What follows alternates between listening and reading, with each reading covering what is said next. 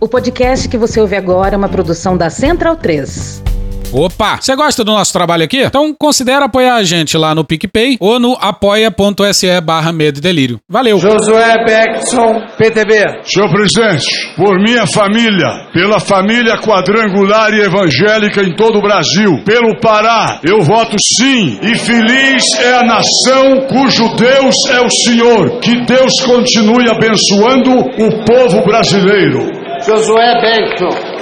PTB do Pará, voto sim. A few moments later. Nós votaremos 22. Contra, contra a corrupção, contra a roubalheira. Corrupção é tudo aquilo que não pode ser feito. Tudo. Um avião que pertence à igreja quadrangular foi apreendido em Belém. Cheio de maconha. Com quase 300 quilos de droga. Sem maconha. A aeronave é usada por Josué Benston, ex-deputado federal e tio da senadora Damares Alves, do Republicanos do Distrito Federal. O que que tá te incomodando, Damares? Ninguém me ofereceu cigarro de maconha. Ninguém me ofereceu um cigarro de maconha. Ninguém me ofereceu é fácil. um cigarro de maconha. Ninguém me ofereceu um cigarro de maconha. Eduardo, por favor. Ninguém me ofereceu um cigarro de maconha. Ninguém me ofereceu um cigarro de maconha. Ninguém me ofereceu um cigarro de maconha. Ninguém me ofereceu um cigarro de maconha. Eduardo, por favor. E já agradecendo ao João Cavalcante pela letra que vai a seguir.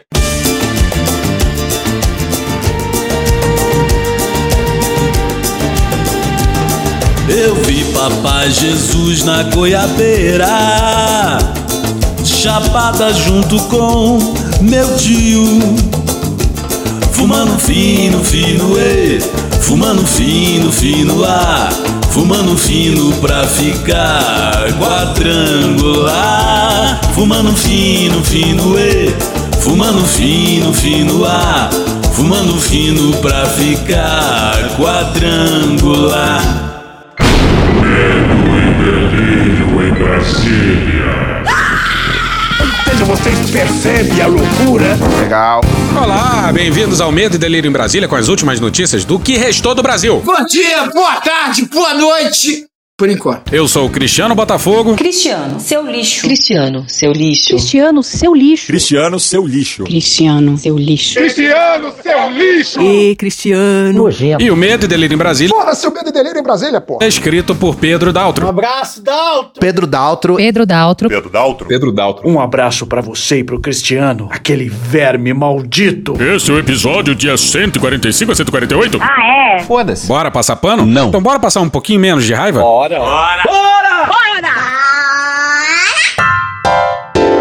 O homem é forte em Brasília. O homem é forte em Brasília. Ele é forte. Mas é, precisamos falar sobre o Arthur Lira. Novo, cara. E do A pessoa a quem ele apoiava não ganhou a eleição presidencial. Ninguém representa mais o Bolsonaro no estado de Alagoas do que eu. Esse estado não será vermelho. Eu quero o modelo do Bolsonaro. Mas ele jura ser o presidente da república. E o Lula tinha que falar isso aqui, ó. Ah, que embora, rapaz. Vai conversar. Ah, é, pô, sai daqui. Vai embora, filha da puta. E dada a semana passada até tem alguma razão. Infelizmente. Enfim, alguém do governo resolveu falar o que tem que ser dito, ainda que com algum É atraso. importante lembrar que a sociedade brasileira já foi consultada duas vezes sobre se queria presidencialismo e parlamentarismo, e nas duas vezes optou pelo presidencialismo. Então, isso impõe consequências. Não é possível fazer um parlamentarismo subrepetício, clandestino. Tá aí uma coisa que tem que admitir em relação ao Flávio Dino. O cara me manda um subrepetício e clandestino. O cara do vocabulário do cara. Eu não gosto dele, não gosto dele, mas isso aí a gente tem que falar. Mas é subrepetício e clandestino. Uma belíssima escolha de palavras do Dino. E olha o papo do Arthur Lira. O Congresso, o Parlamento, está dando todas as oportunidades para o governo se estruturar eh, de uma maneira racional. Ah, que embora, rapaz. Vai conversar. É importante frisar que todos têm que entender que o Congresso brasileiro tem maior protagonismo. Dinheiro. Conquistou o maior protagonismo. Você vê como ele deixa claro e enfatiza esse aumento de protagonismo. Olá, eu gosto de dinheiro. E que esse aumento de protagonismo se deu nos últimos anos.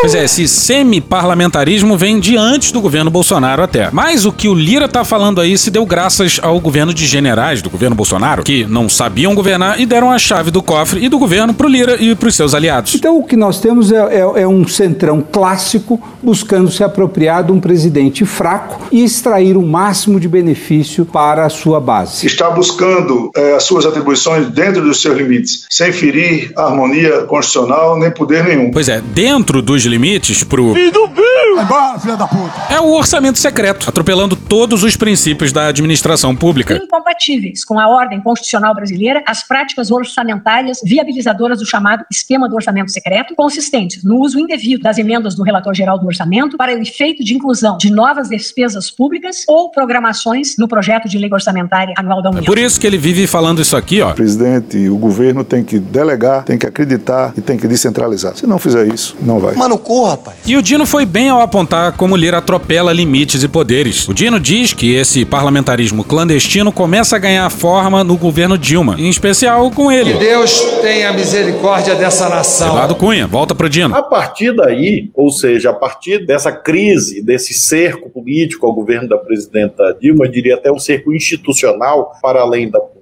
nós tivemos exatamente a formação de instrumentos que consolidaram essa ideia do Congresso forte, sobretudo aquilo que eu tenho chamado de parlamentarização da despesa pública. Nós fomos muito além do papel do parlamento na votação dos orçamentos, na medida em que não se cuida mais de definir as grandes prioridades, que classicamente é uma tarefa parlamentar, mas sim de arbitrar não só quanto irá para a educação, para a saúde, por exemplo, mas, em larga medida, no que se refere a gastos discricionários, definir não só o montante, mas onde vai ser aplicado, o município que vai ser aplicado, em que obra vai ser aplicado. Aí eu acho exagero. E isso não é uma tarefa parlamentar clássica, uma vez que isso competiria principalmente exatamente a função administrativa do Estado, encarnada, sobretudo, pelo Poder Executivo. Então é nessa quadra histórica que nós nos encontramos. Aí o Dino entra na desgraça da semana passada. Em que nós tentamos ter um certo equilíbrio entre os poderes, desta semana mesmo, que agora finda, tivemos mais uma página, aí não relativa à questão da despesa pública, mas sim à reorganização administrativa do Estado, em que houve mais uma tentativa de avanço, de apoderamento de uma função que, na minha interpretação constitucional, à luz do artigo 84, compete ao presidente da República, ou seja, conferir ou configurar a esplanada dos ministérios. E o, o parlamento considera de modo diverso, que é uma função sua, definir. Eu discordo, manifestei isso publicamente no Twitter. Então,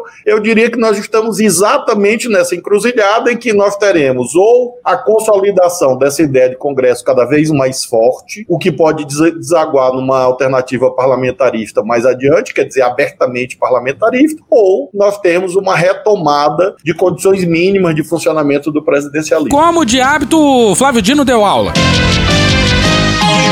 Nós temos uma Constituição, e essa Constituição é presidencialista. E todos esses arranjos, portanto, são no mínimo duvidosos. Como que um parlamentar vai arbitrar a imensa maioria dos gastos discricionários, sendo que isso é uma tarefa tipicamente administrativa? Lembremos, sem a virtude do parlamentarismo, é importante lembrar isso. Porque no parlamentarismo, qual é o mecanismo de contenção disso que generosamente você chamou de exuberância parlamentar? Não sei. Qual é o mecanismo de contenção dos eventuais abusos parlamentares? É a dissolução do parlamento, por intermédio do chefe de Estado que convoca eleições antecipadas. Então, isso é um freio à irresponsabilidade parlamentar. E nós temos hoje o pior dos mundos, na minha ótica, porque você tem um parlamentarismo que exerce funções executivas, administrativas, inclusive no arbitramento dos gastos públicos, mas você não tem o, o contrapeso típico do parlamentarismo, que é a dissolução e a convocação de eleições antecipadas. É verdade. Então, há quem pro, propugne, defenda, nesse momento, explicitar o chamado semipresidencialismo, semiparlamentarismo, e aí, de fato, dissociar a figura do chefe de Estado do chefe de governo e ter um presidente eleito, como alguns arranjos parlamentaristas, como Portugal mesmo, como na França, e seria a inspiração desse modelo, um chefe de Estado com um certo papel político, mas um primeiro-ministro que governaria junto com a maioria parlamentar e o, o chefe de Estado seria o caminho de contenção de eventuais abusos parlamentares mediante o mecanismo da dissolução. É uma saída institucional, não é a que me agrada. A que me agrada, neste momento, é nós reconhecermos que, dada a conjuntura brasileira, porque esse arbitramento não é metafísico, ele é análise concreta da situação concreta,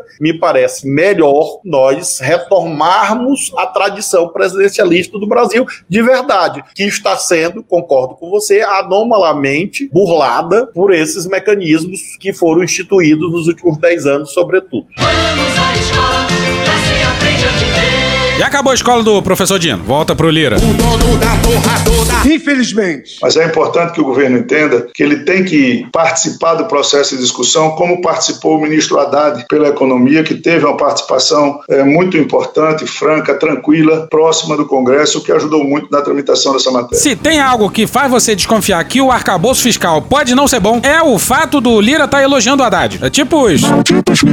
Elogiando o Múcio, ou o Bolsonaro elogiando o Múcio. Zé Múcio, me permite, eu sou apaixonado por você, Zé Múcio. Ou o Salles elogiando o Zé Múcio. Grande figura, angariando amigos, apoios, nosso grande ministro da Defesa. O Lira tá elogiando porque não teve negociação. Teve uma rendição. E aparentemente quem tem culpa nisso, pelo menos em parte, é o Lula, que, ao que tudo indica, vetou qualquer crítica ao arcabouço até dentro do PT. Estão baixando a cabeça o tempo inteiro. Nós estamos ficando reféns do Lira. Infelizmente, tem uma ala do PT aqui em Brasília que sempre teve uma relação com o Lira e trata Lira como um grande aliado. E isso é um É! E o cinismo do Lira é comovente. A casa é uma casa de muita conversa, de muita articulação. E meu pau em sua mão. De muito entendimento. Uhum. Pois é, muita conversa, muita articulação, muito entendimento. É babaca pra caralho. Tanto é que o Lira queria que as MPs nem fossem pras comissões e fossem votadas direto no plenário, entregando relatório aos 45 do segundo tempo pra ninguém fazer ideia do que se trata, nem saber no que, que tá votando. Um vacilão. Eu fico, às vezes, me divertindo. Não tem graça, cara. Com as narrativas. Narrativas. Esse bloco que foi criado não é para fazer oposição ao governo. Não, não parece. Não é para fazer chantagem ao governo. Porra. Essas versões que são criadas e muitas vezes debatidas não ajudam nesse momento. Tadinha. Tadinha, que barra. A Câmara não tem criado qualquer dificuldade para o governo. Aham, Cláudia, senta lá. Pois é. A gente tá fudido. E sabe o que, que é pior? Nem era pro Lira ter sido eleito deputado. Quanto mais eleito e reeleito presidente da Câmara. A gente já falou isso aqui e vai falar de novo. Foda-se. Bora pro Ranier Bragon e a Daniele Brandt na Folha no dia 28 de agosto de 2022.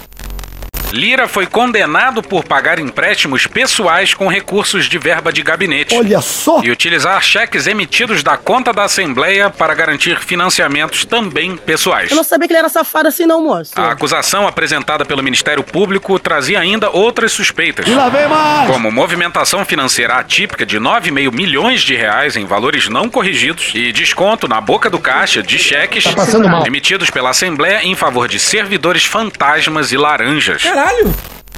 Isso aí lembra alguém? Meu amigo de longa data, Arthur Lira. Não, porra, lembra quem falou essa merda aí? Jair! O Lira também tem uma rachadinha pra chamar de sua. Tarado. A putaria tá aqui. E é essa figura que age por aí como se fosse o farol da razão. Meu pau em sua mão. Em 2016, o Tribunal de Justiça de Alagoas confirmou a condenação do então já deputado federal por improbidade administrativa, o que incluía determinação de ressarcimento de 183 mil reais aos cofres públicos, valores da época, e a suspensão dos direitos políticos por 10 anos. Dois anos depois, porém, o desembargador do Tribunal de Justiça de Alagoas, Celírio Adamastor Tenório Acioli, liberou a candidatura de Lira à reeleição, ao conceder efeito suspensivo a um recurso especial apresentado pelo deputado. O argumento do magistrado foi o de que o parlamentar poderia sofrer danos irreparáveis caso fosse impedido de participar das eleições antes do julgamento final dos seus recursos. Ai! Gente, que tragédia. O Ministério Público recorreu, mas o STJ à época rejeitou rever a medida do desembargador. Isso foi em 2018, que permitiu Lira disputar a eleição e, dois anos depois, ganhar a presidência da Câmara. É. E em cima disso tudo ainda tem o Lira batendo na ex-mulher. A gente já falou isso aqui, mas vamos ficar nesse lance da inelegibilidade. Bora pular pra meados de 2022. Não. O presidente da Câmara dos Deputados, Arthur Lira, do PP de Alagoas, Ah, o Centrão. deve disputar a sua segunda eleição amparado em uma decisão provisória que obteve em 2018 e que está de pé há mais de quatro anos sem que a justiça se posicione sobre a questão. A pressa não se justifica. A lei de inelegibilidades estabelece que o julgamento desse tipo de caso deve ser prioritário. Mas. Deu errado! Desde o final de 2020, o STJ, o Superior Tribunal de Justiça, analisa sem conclusão um recurso especial apresentado pelo deputado. Foram precisos cinco anos pro STJ fazer alguma coisa. Duas eleições depois. E quem decidiu foi um ministro alagoano. Oh, pega aí. pega aí. Bora pra Constança Rezende no dia 27 na Folha. O ministro Humberto Martins, do STJ, anulou uma condenação por improbidade administrativa da Justiça de Alagoas contra o presidente da Câmara, Arthur Lira, do PP de Alagoas, em decisão do dia 13 de abril. A medida livra o deputado de possível inelegibilidade com base na lei da ficha limpa. Que merda, hein? Pois é, o homem é forte em Brasília. Como é forte em Brasília? Martins acatou o recurso da defesa, que, entre outros argumentos, alegou que Lira foi julgado e condenado sem ter sido citado para apresentar a contestação, na forma da legislação processual civil. Alguém realmente acha que o Arthur Lira não teve direito à defesa? Fode, porra! E olha a descrição do Humberto Martins numa cerimônia no Congresso Nacional em julho de 22. Também quero saudar o meu querido amigo, querido amigo, querido amigo e conterrâneo, deputado federal Ah, Alexandre! Não. Arthur Lira. Porra, aí é foda, né? E se o TSE quiser, dá pra caçar o Lira com base na prestação de contas dele de 2022, hein? O Diogo Feijó de Abreu foi atrás Bateu uma salva de palma aqui pro profissional. e descobriu que o Lira gastou 250 mil reais com uma empresa em nome de um servidor lotado no gabinete dele mesmo. Sai daqui! Vai embora, filha da puta! Pois é, o Lira deu 250 mil reais pra um funcionário do Lira. Olá, eu gosto de dinheiro. E é por essas e outras que o Lira, esse gênio das finanças, É porque eu mereci! tinha 1 milhão 160 mil reais de patrimônio em 2018 e em 2022 declarou 5 milhões 965 mil. Um gênio! Pessoal tem que cavar mais a prestação de contas do Lira, hein? Ô Xandão. Xandão. Derruba o Lira, pô. Não custa nada, cara. E de quebra o Bolsonaro ainda não vai gostar. Ninguém representa mais o Bolsonaro no estado de Alagoas do que eu, porque rolo o osso junto com ele lá. Ninguém, ninguém vai roubar isso. Ninguém vai se apropriar disso. O Xandão tá podendo no TSE, hein? Dois novos integrantes do TSE são indicações suas. E uma dessas indicações mostra bem a força dele na corte eleitoral. Bora pro Fábio Zanini, Guilherme Seto e Juliana Braga na coluna painel na Folha de São Paulo no dia 27. A nomeação do professor da USP, Floriano de Azevedo, como ministro do Tribunal Superior Eleitoral, chamou atenção no meio jurídico pelo fato dele ter entrado diretamente numa vaga efetiva da corte. Normalmente, novos integrantes do TSE, na cota dos advogados, primeiro são indicados a uma vaga de ministro substituto, para depois progredirem a membro definitivo. O fato de Azevedo ter pulado a etapa preliminar vem sendo interpretado como mais uma demonstração de força do presidente do TSE, Alexandre de Moraes. Um sujeito lombrosiano. Amigo e padrinho do novo ministro junto ao presidente Luiz Inácio Lula da Silva.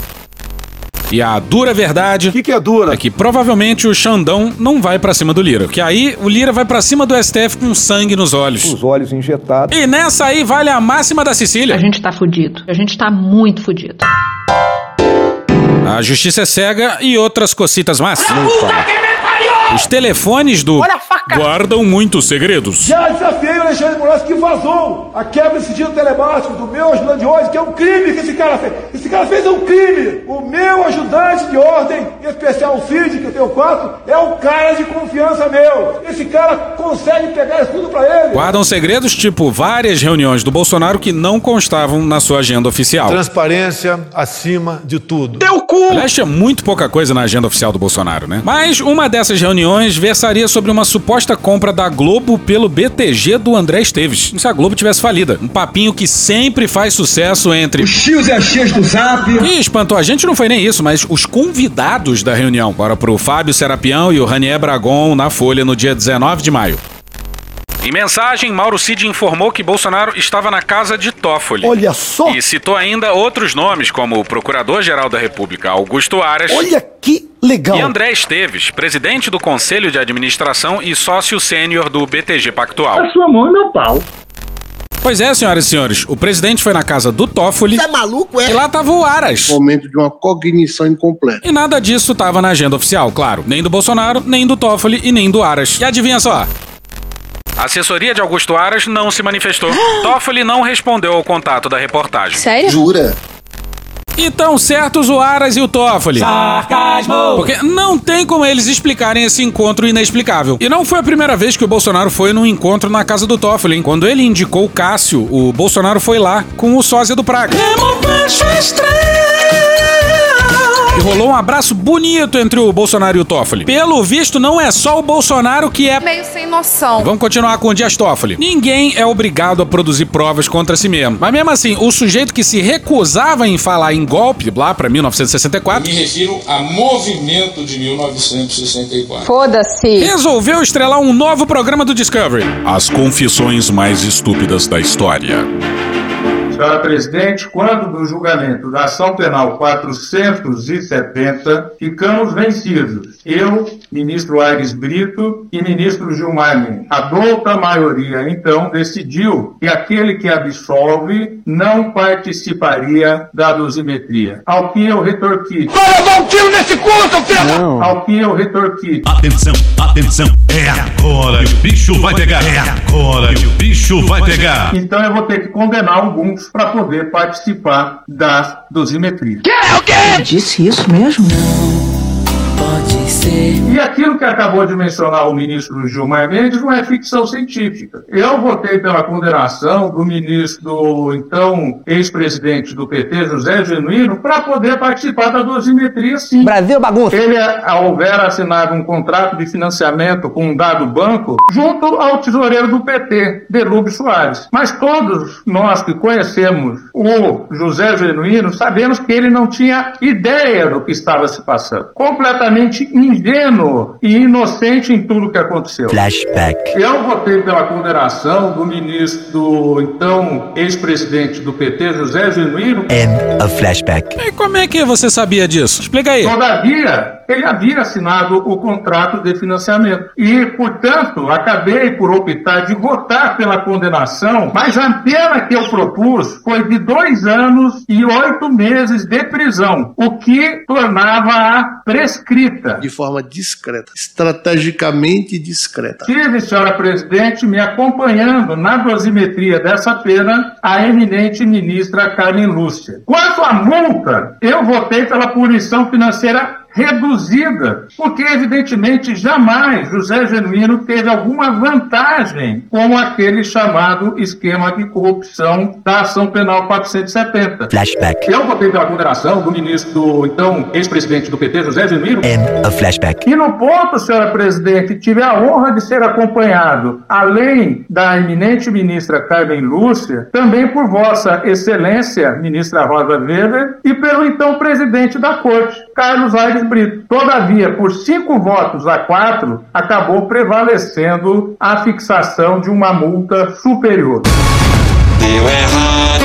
É evidente, por exemplo, que se tivesse participado dessa dosimetria o ministro Ricardo Lewandowski, então revisor, que o absolvera, o resultado teria sido outro. Nós estamos aqui a corrigir injustiças que foram feitas. Ouve o que está falando? E não temos que ter vergonha de pedir desculpas por erros judiciários que cometemos. Em 50 metros, tire o cu da reta. Não temos que ter vergonha de dizê-lo. E aqui, então, ministro Gilmar, não é ficção o que Vossa Excelência acaba de mencionar. Eu, sim, votei em alguns casos na ação penal 400, 470 na condenação para poder participar da dosimetria. Me parece que está havendo aí um certo delírio. Para poder influenciar, já que me retiraram o direito de absolver. Que loucura, que coisa absurda. E o que dizer dessa confissão do Toffoli, hein? But why? Why would you do that? Why would you do any of that? Ele disse que condenou pessoas, sim, no plural. Sou ousado! Pessoas que ele considerava inocentes só para poder tentar influenciar na dosimetria das penas. Às justiça é cega e não bate muito bem na cabeça, não. Tem que acabar a justiça. A justiça é muito injusta, né, E Rogerinho? o mais louco é que o Toffoli só disse isso porque o Gilmar trouxe o assunto à tona. E repara na loucura. O Pedro foi atrás do contexto dessa confissão aí e se deparou com uma outra matéria, do começo de maio desse ano, sobre a estreia do Toffoli na segunda turma do STF. A sessão era uma votação envolvendo um ex-engenheiro da Petrobras num processo da Lava Jato. Aquela sessão ia decidir se o ex-engenheiro podia ter seu passaporte de volta e se o processo seria anulado. No caso do passaporte foi 5 a 0 a favor do ex-engenheiro. Mas olha como a justiça é bagunçada. E como o problema obviamente vai muito além do Toffoli e do Aras. Bora pra matéria do Paulo Roberto Neto no UOL no dia 9 de maio desse ano.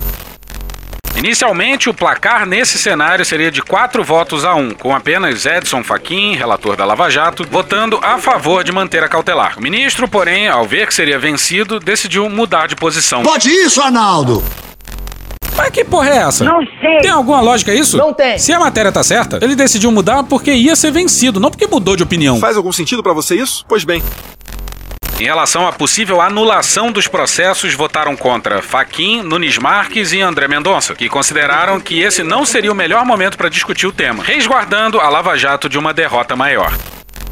Como assim não seria o melhor momento? Que porra de argumento jurídico é esse? E alô, Faquin? Marxista-leninista. Se você mudou o voto ao ver que ia ser o único voto contrário, por que que não mudou o voto ao ver que você tava do lado do... Nunes Marques.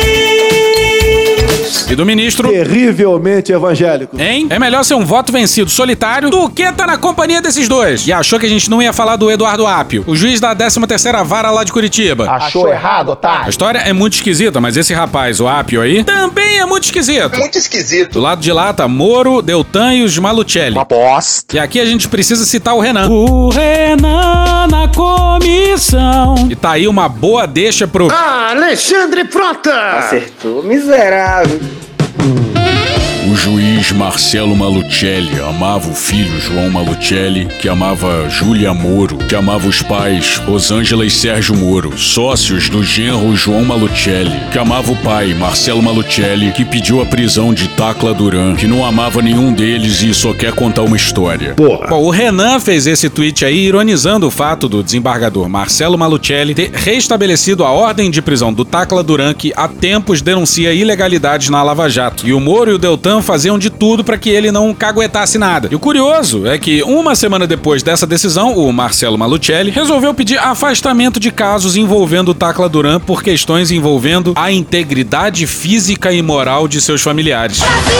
Tudo envolvendo esses personagens é Muito esquisito. mas ao que parece, esse pessoal aí, o Moro, o Deltan e os Malucelli, devem ter mexido seus pauzinhos pra colocar o Eduardo Apio na 13ª vara de Curitiba. A vara que era do Moro. Opa, peraí. Só isso explica esse rapaz lá na 13ª vara? Olha o naipe da A figura. questão de alguns anos atrás, quando o presidente Lula, o atual presidente Lula ainda estava preso, a minha sigla de acesso ao sistema da Justiça Federal era LUL22. Na época eu trabalhava com matéria previdenciária e esse foi um protesto isolado, individual meu, contra uma prisão que eu reputava ilegal. Protestos burros. Vai ver a turma lá do Paraná já sabia desse login e colocou esse rapaz lá só de sacanagem. Não temos provas, já bem claro. Só assim pra esse cara tá lá, porra? Que protesto, hein? E ao que parece, essa entrevista do Apio pra Globo News foi uma tragédia. Mas a gente não viu na íntegra. Cria vergonha, cara. Vai trabalhar. Vai lá, pelas tantas, o Apio disse isso aqui, ó. O juiz fala nos autos, não no processo, eu falo no processo, não eh, fora dos autos. Como assim? É um juiz que só fala nos autos dando entrevista pra Globo News. Paradoxo, que chama isso aí. E ao que parece, ele recomendou várias vezes o livro do Emílio Odebrecht. Suspeito. Que seria o seu livro de cabeceira. Pode parecer estranho. Alguém dá um livro pra esse rapaz que ele tá precisando de livro novo. Pois bem, ao que parece, esse Apio teria ligado, repara na conjugação do verbo, pro filho do desembargador Malucelli pra confirmar que ele é mesmo filho do desembargador Malucelli. Uma loucura. Isso é loucura. É uma loucura. Ai, que loucura. Me desculpe, o senhor tá ligando sem ID do chamador. Eu não, não faço ideia quem, quem seja.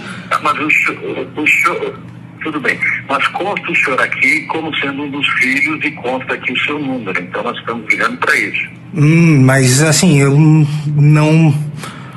É, essa história tá bem estranha, viu? Me desculpe com todo respeito, mas. é, se o Marcelo. Mas como é que eu teria o seu telefone aqui? É, é uma questão só de imposto de renda. Ah, se o senhor quiser, eu ligo diretamente para o seu pai, não tem problema, ligo no tribunal, não há problema nenhum. Então, então acho melhor o senhor fazer isso, né? Se essa voz realmente é do Apio, é porque ele fumou um Paralelepípedo de crack? antes da ligação. E o final da ligação é o supra-sumo do constrangimento. Se o senhor prefere, eu ligo pro seu pai diretamente, eu só não gostaria de incomodá-lo, só isso. Tá bom, claro, pode ligar então.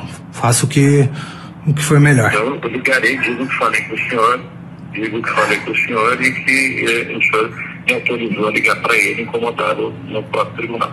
Ah, pode, pode falar, incomodá-lo. Qual é o nome do senhor mesmo? Fernando Pinheiro Gonçalves, né? Isso. Ah, pode, tá. pode chamar aqui no setor de saúde, que nós temos aqui. Setor de saúde. 210, 50. Setor de saúde, Fernando Pinheiro Gonçalves. Tem certeza que esse é o nome do senhor? tenho certeza absoluta. Então tá bom. E o senhor tem certeza que, que não, não tem aprontado nada? Ah, agora tá, tá certinho. Aprontado?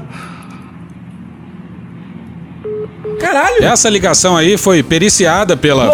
E reza a lenda que há fortes indícios de que a voz seja do Apio mesmo. Mas sabe como é que é, né? Moro, Deltan e os Malucelli de um lado. Então é pra desconfiar de tudo que vem daí. Mas dada a entrevista do Apio, a gente já fica confuso. Ennegrou-se confusão.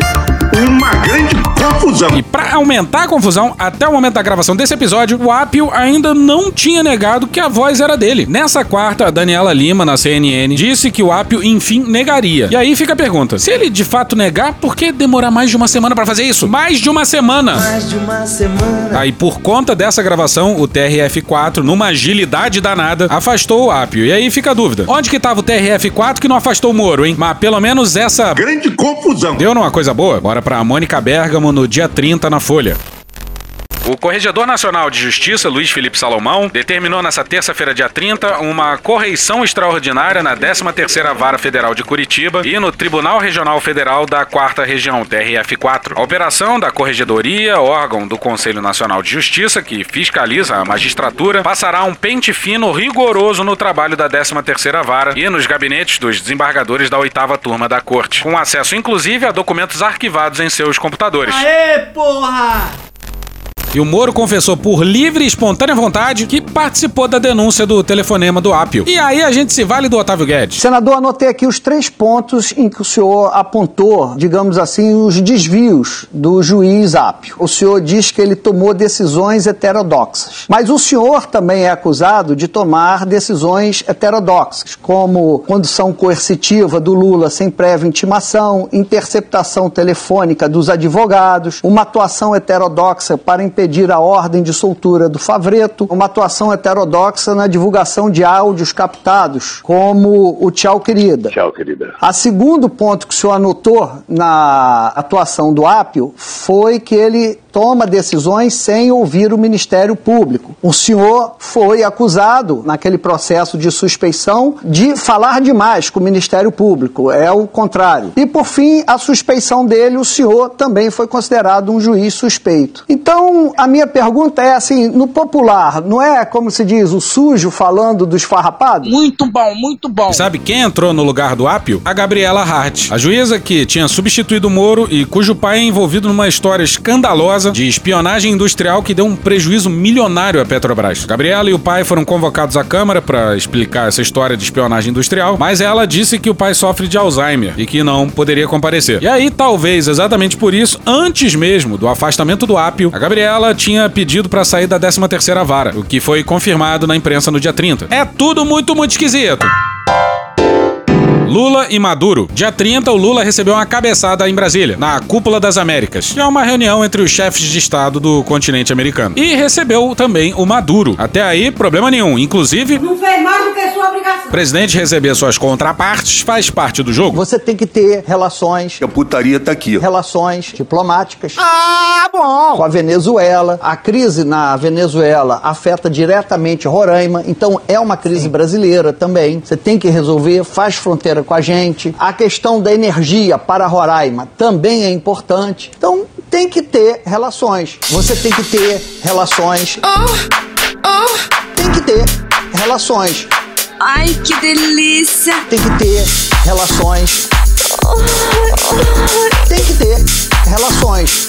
Não, não necessariamente. É verdade. Bom, tem que ter relações com a Venezuela, não sexuais, claro. O que não dá pra entender totalmente são as palavras do Lula. E não precisa nem tanto entrar no mérito dos argumentos. É importante enfatizar muito isso. Mas as falas do Lula não parecem fazer muito sentido diplomático. O Maduro não tem dólar para pagar as suas exportações. Quem sabe ele começa a pagar yuan. Quem sabe a gente possa, sabe, receber outra moeda de outro país para que a gente possa trocar. É culpa dele? Não, é culpa dos Estados Unidos, que fez um bloqueio extremamente exagerado. O bloqueio mata criança, mata mulheres, mata pessoas que não tem nada a ver com a disputa ideológica que está em jogo. O argumento contra o bloqueio faz sentido? Faz, assim como faz para Cuba. Você pode concordar ou não, isso é o de menos nesse caso agora específico. Para a discussão que estamos querendo ter aqui, pergunta que a gente se faz é qual a lógica do presidente brasileiro bater de novo e publicamente nos Estados Unidos. Era necessário falar isso? E se sim, por quê? Semana passada, o Lula tinha acusado os Estados Unidos de incentivar a guerra na Rússia, inclusive citando nominalmente o Joe Biden. Quente Biden, quente Biden, quente Biden. E agora, isso. O problema não é que a crítica é direcionada aos americanos. Seria igualmente criticável esse tipo de fala do Lula contra qualquer aliado brasileiro. Afinal, aliado. É assim que se faz diplomacia? Que estratégia diplomática é essa? O Brasil vai se autoafirmar dessa maneira? Isso autoafirma o Brasil? Perguntas continuarão a ser feitas. Mas o Lula também aproveitou para bater publicamente nos europeus. Eu briguei muito com companheiros sociais-democratas europeus, com governos, com pessoas dos Estados Unidos. Eu achava a coisa mais absurda do mundo para as pessoas que defendem a democracia era as pessoas negarem que você era presidente da Venezuela, tendo sido eleito pelo povo, e o cidadão que foi eleito para ser deputado fosse reconhecido como presidente da Venezuela. Pois é, o Guaidó se autodeclarar presidente é um absurdo. Os europeus terem reconhecido o Guaidó é um absurdo maior ainda. A gente pode dizer isso, vocês aí em casa podem dizer isso. A não ser que você seja o Lula, mas eu duvido que o Lula esteja ouvindo isso. Alô? Tá, vamos um passo além. Até o Lula podia dizer isso, e podia dizer inclusive publicamente. Por que caralhos meteu os europeus no meio? Dá pra criticar o Guaidó, e a gente aplaudiria, mas tem que ficar colocando os aliados no meio? O que, que se ganha com isso? Se tem uma grande estratégia diplomática por trás disso, a gente não tá conseguindo entender. Muitas discussões, Alckmin, com os meus companheiros europeus, eu dizia que eu não compreendia como é que um continente que conseguiu exercer a democracia tão plena como a Europa exerceu quando construiu a União Europeia, poderia aceitar a ideia de que o impostor pudesse ser presidente da República porque eles não gostavam do presidente eleito. E reparem, o Lula falar isso em privado pros europeus faz todo o sentido do mundo. Tá certíssimo. Assim como criticar os americanos, em privado, em relação ao bloqueio à Venezuela. Mas o que, que se ganha falando isso em público? O que, que se ganha colocando o cu de um aliado na reta, publicamente? Sabe, sabe, sabe. O Lula já tinha alfinetado europeus e os Estados Unidos no caso da guerra da Ucrânia. Depois voltou atrás. Agora, o que parece estar repetindo mais ou menos o mesmo processo. O Lula precisa modular o discurso. Dá pra criticar europeu e americano. Pra caralho! Mas não precisa colocar o nomezinho dele. Ah, diplomaciazinha. Ainda mais num contexto em que o próprio Lula quer um acordo entre o Mercosul e a União Europeia. E o Lula ainda meteu essa aqui, ó. Essa eu quero ver.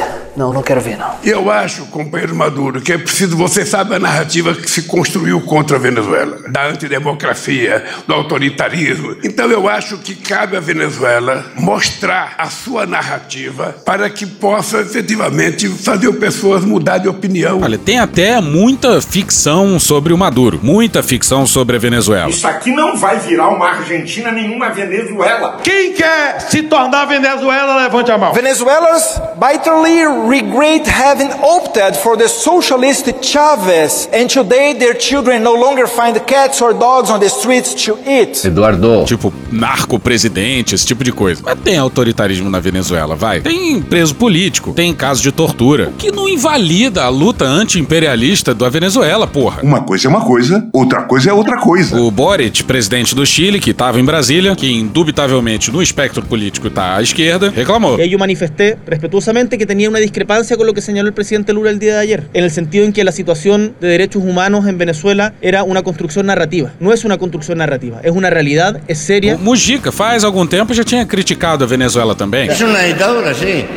Y en la, en la situación que está no hay otra cosa que dictadura. E o nosso argumento é que dá pra manter relações pragmáticas com a Venezuela sem ficar se chocando com todo mundo. O que, que o Brasil tem a ganhar com isso? Ah, e se a história acabasse aqui, já seria ruim, mas. Calma, que piora. Pra completar a desgraça, ainda ainda rolou um shit show no Itamaraty, onde estavam o Lula e o Maduro. Na saída do Maduro, um jornalista da Globo fez uma pergunta que não foi bem recebida pelos seguranças venezuelanos, que arrastaram o jornalista para longe. E na confusão, a Delis Ortiz acabou sendo agredida. Mas ela não foi agredida por um venezuelano, não, mas por alguém do GSI.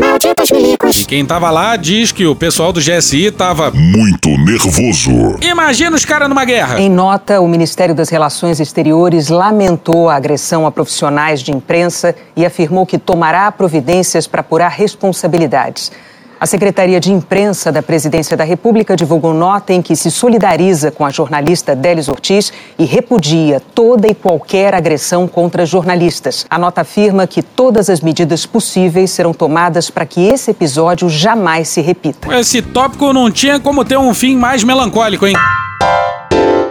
Mix de insanidade. Aqui só vai ter notícia boa. Alegria. Alegria. Alegria. Calma. É alegria. E só vai ter alegria por motivos de. Puta que pariu, Marquinho. Eu não suporto mais. É preciso ter um pouco de equilíbrio nessa vida. Um pouco droga, um pouco salada. Um pouco droga, um pouco salada. O Agro fez a festa na semana passada lá em Brasília. Mas ora ora o que a insuspeita Febraban fez? Essa eu quero ver. Bora pra Adriana Fernandes e a Beatriz Bula no dia 29 no Estadão. Os bancos brasileiros só poderão conceder crédito para frigoríficos e matadouros que comprovarem que não compram gado de abate proveniente de áreas de desmatamento ilegal na Amazônia e no Maranhão. Que delícia, cara. O mínimo. É a primeira vez que há um protocolo detalhado para um setor específico da economia, como frigoríficos e matadouros. Até agora, 21 bancos assinaram o protocolo, entre eles os maiores do país: Itaú Unibanco, Banco do Brasil, Bradesco, Santander e Caixa Econômica Federal. Não demora muito, o agro vai acusar os bancos de ser tudo. Comunista! E o papo do presidente da Febraban, convenhamos, é bom demais pra ser verdade. Abre aspas, como um setor estratégico, os bancos não poderiam ficar inertes e apenas acompanhar à distância. Um tema crucial para essa e as próximas gerações. Fecha aspas, diz o presidente da Febraban. Segundo ele, as instituições financeiras não ficaram de braços cruzados e nem serão omissas. Abre aspas, nós sentimos, inclusive, com legitimidade para criticar e reivindicar medidas concretas para o Brasil ser protagonista da agenda verde. Fecha aspas, afirma Sidney. Então vamos passar para a questão daí da Eletrobras. O governo entrou no Supremo para lutar pela proporcionalidade entre participação acionária e poder de voto. Afinal, o governo tem mais de 43% das ações ordinárias da empresa, Ordinário. mas só 10% dos votos. Faz algum sentido pra você isso? Olha só. Uma palhaçada que não existe em nenhum lugar do mundo, só aqui. Suco de Brasil. A Eletrobras sabe que a chance de perder no STF é grande. Por que será? E Interlocutores de pessoas presentes a um encontro com representantes do governo afirmam que o Conselho de Administração da Eletrobras propõe agora que o governo tenha dois assentos. Eles seriam ocupados por Marisete Pereira, ex-secretária executiva do Ministério de Minas e Energia, e Marcelo Siqueira, procurador da AGU. O governo não vai aceitar e quer quatro cadeiras. Aê, porra. Aí, pra fechar esse mix de insanidade pra cima, É energia aqui, ó. Lá em cima. Carnaval, alegria. que tal Crivella caçado? Vai ver, faltou reza, faltou fé, faltou oração. Bom, ainda cabe recurso, mas ainda assim já pode comemorar. E acabou. Tchau pra vocês. Puxa daí, Bill de Lira, pai do Arthur Lira. Ah, que boa, rapaz. Vai conversar. Ah, porra.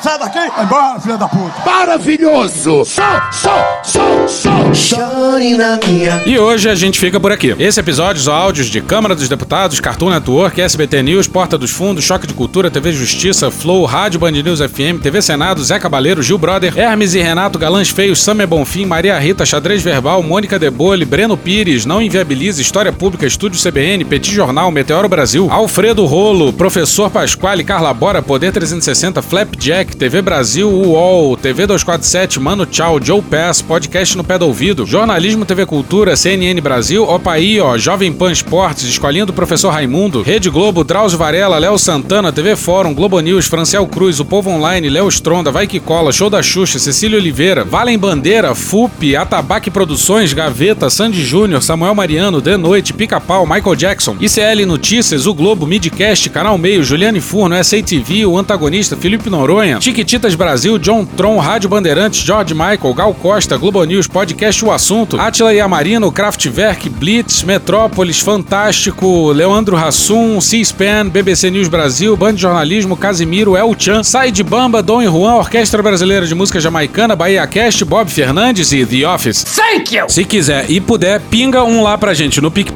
ou no apoia.se barra medo e delírio. Porra, doação ao caralho, porra. Não tem nem dinheiro pra me comprar um jogo de videogame, moro, cara? Assina o nosso feed no seu agregador de podcast favorito e dá uma olhada nas nossas redes sociais. E também no loja.medoedelirioembrasilha.com.br. Eu sou Cristiano Botafogo, o Medo e Delírio em Brasília é escrito por Pedro Daltro e um grande abraço. Bora passar pano? Não. Mas bora passar menos raiva? Bora. Me permite uma parte? Não lhe dou a parte. 4 de julho de 1995, na Vila Isabel, Bolsonaro foi assaltado. Dois caras levaram sua moto 350 e uma arma Block. Jorge Luiz dos Santos é um dos assaltantes. Foi capturado oito meses depois na Bahia, enviado para o Rio de Janeiro. Preso na delegacia, amanheceu morto no dia seguinte, supostamente suicidado. O Bolsonaro no Roda Viva, acho que em 2018, ele contou a sua versão dessa história. Disse Bolsonaro. Ele apareceu morto um tempo depois, rápido. Eu não matei ninguém, nem fui atrás de ninguém. Aconteceu. No velório do Jorge Luiz, a mulher dele, Márcia, de 18 anos, e a sogra Terezinha, disseram que, como alegou a polícia, ele não conhecia nó de marinheiro, ele não serviu na marinha, não sabia nem o que é isso. Então, obviamente, atribuíram isso a um homicídio. Um mês depois, a mulher de 18 anos e a sogra foram encontradas mortas a tiros na rodovia Dutra. E quando um, um ativista chamado Delei de Acari conta, acho que se não me engano, para Juliana Dalpiva, da Folha, contaria depois o seguinte: os pertences roubados do Bolsonaro foram recuperados e a ele devolvidos por um certo Cabo Lessa. O Cabo Lessa reaparece 18 anos depois, já sargento e afastado da polícia, como Rony Lessa, vizinho da casa 58 do Bolsonaro, no Vivendas da Barra. Esse Foi que matou. Assassino mesmo. E tá Preso, preso. porque um, um dos assassinos de Marielle Anderson Gomes, o motorista. Acabou? Acabou. Beijinho, sigamos com muito amor e poesia. Ouve a voz do seu períneo.